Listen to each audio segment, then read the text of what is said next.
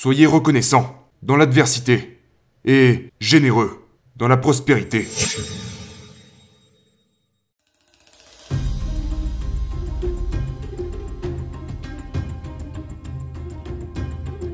La toute première chose que vous devriez considérer est votre niveau de gratitude.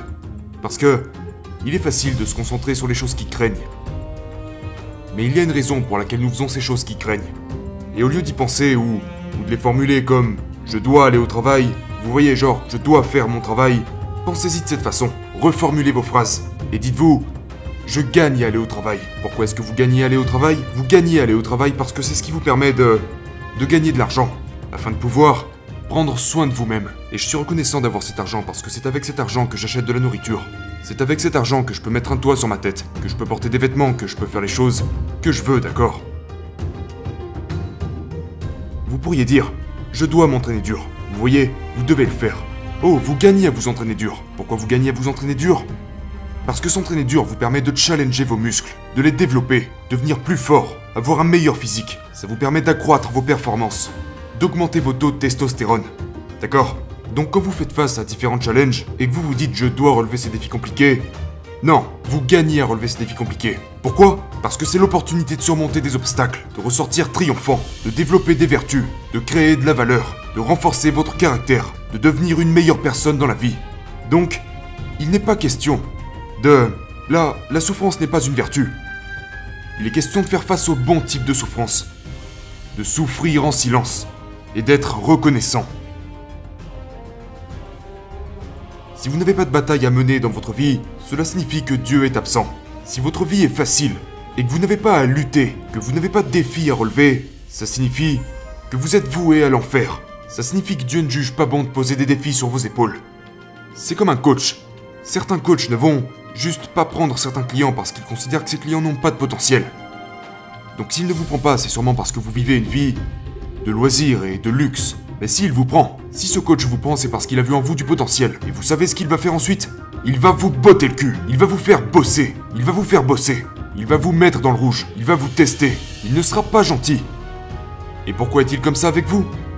Parce qu'il voit du potentiel en vous. Et donc il ne vous lâchera pas. Et c'est la même chose avec Dieu. S'il voit que vous avez du potentiel, il va... Il va vous mettre au défi.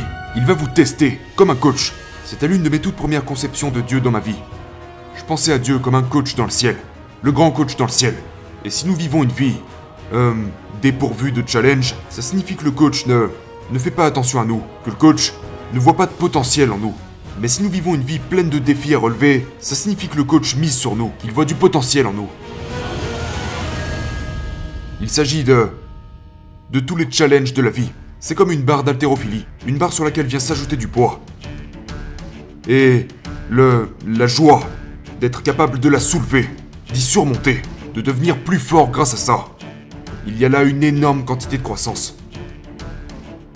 Donc, vous savez, travailler de longues heures, relever différents défis compliqués, s'entraîner dur, avoir très peu de loisirs, vous pourriez offrir ça comme une pénitence. Vous pourriez offrir ça comme une preuve de votre salut.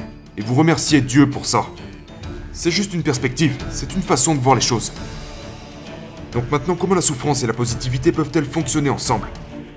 En étant positif à propos de la souffrance, voyez la souffrance comme une passerelle vers votre ascension.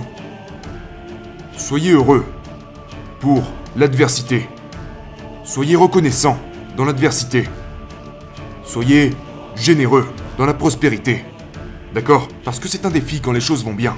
Quand les choses vont bien, le défi devient alors, et c'est peut-être ce que Dieu recherche pour, pour ceux d'entre nous qui ont atteint un certain niveau dans la vie. Il ne nous pousse plus aussi dur, car il y a des saisons pour tout. Mais s'il ne vous impose plus autant de pression, fondamentalement, ce qu'il vous demande de faire, c'est d'être généreux. Il est comme, ok, laisse-moi voir si ce gars est capable de gérer la prospérité, parce que ça aussi c'est un défi. C'est un challenge de gérer la prospérité. Et je dirais que c'est encore plus difficile de gérer le confort et la prospérité. C'est la raison pour laquelle autant d'hommes souffrent de dépression et d'anxiété. C'est une des raisons parce que leurs vies sont tellement faciles que ça en devient écœurant. Ça les rend malades, autant de confort et si peu de difficultés. Leurs vies sont si faciles que ça en est déprimant. Et donc, c'est un challenge qui qui nous force à qui nous oblige à arrêter de penser qu'à nous-mêmes. tu n'es pas si important. Même si tu as toutes ces choses, tu ferais mieux de les partager avec les autres. Sois généreux. Fais-en profiter les autres. Partage. Aide les autres. Ok C'est comme ça qu'on devrait se comporter quand les choses vont bien. Soyez reconnaissants dans l'adversité et généreux dans la prospérité.